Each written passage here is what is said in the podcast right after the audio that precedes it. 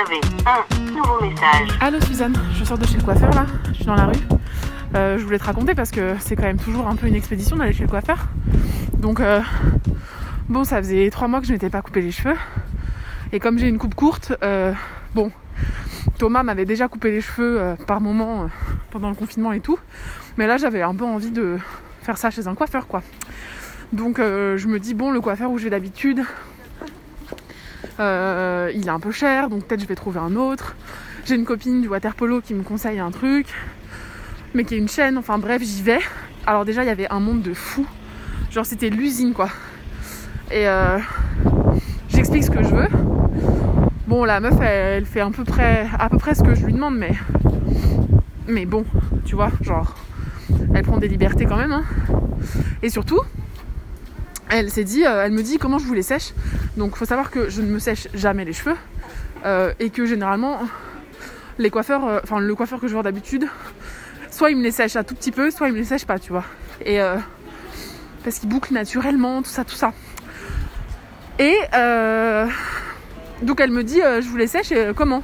Je lui dis bah le plus naturellement possible. Et donc elle m'a fait un brushing. Ah, c'est super naturel de faire un brushing à quelqu'un qui a les cheveux bouclés et les cheveux courts en plus. Donc en vrai, bon, je, comme d'habitude, hein, je dis rien. En mode, euh, Hum, mais oui, c'est elle qui sait, tu vois. Je vais pas lui dire euh, non, pitié, pas de brushing. Je vais, je vais faire profil bas. hein, après tout, je paye. Et euh,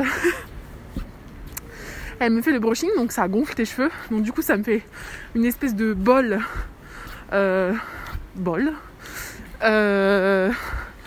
Et surtout mes cheveux de, de- de dessus qui sont un peu longs, plus longs, qui normalement me font une petite frange bouclée, mignonne, accroche-cœur. Là, ça me fait une frange euh, de euh, quarantenaire euh, qui me tombe dans les yeux. Et, et surtout, c'est pas ma tête quoi.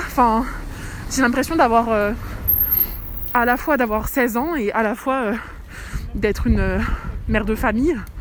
Il manque plus que les mèches, tu vois. Et c'est trop bizarre, je passe la main dans mes cheveux, ils se mettent n'importe comment. D'habitude aussi, sauf que comme ils sont bouclés, ben c'est bien, tu vois. C'est n'importe comment, euh, n'importe comment joli, quoi. Et là, c'est n'importe comment moche. C'est n'importe comment Justin Bieber euh, s'est échappé de la prison, tu vois. Et, euh, et voilà, bref, c'est l'enfer. J'ai qu'une envie, c'est être chez moi pour me mettre de l'eau sur les cheveux pour qu'ils le rebouclent. En espérant que oui. Bon, après, il n'y a pas de risque, parce que c'était que un brushing.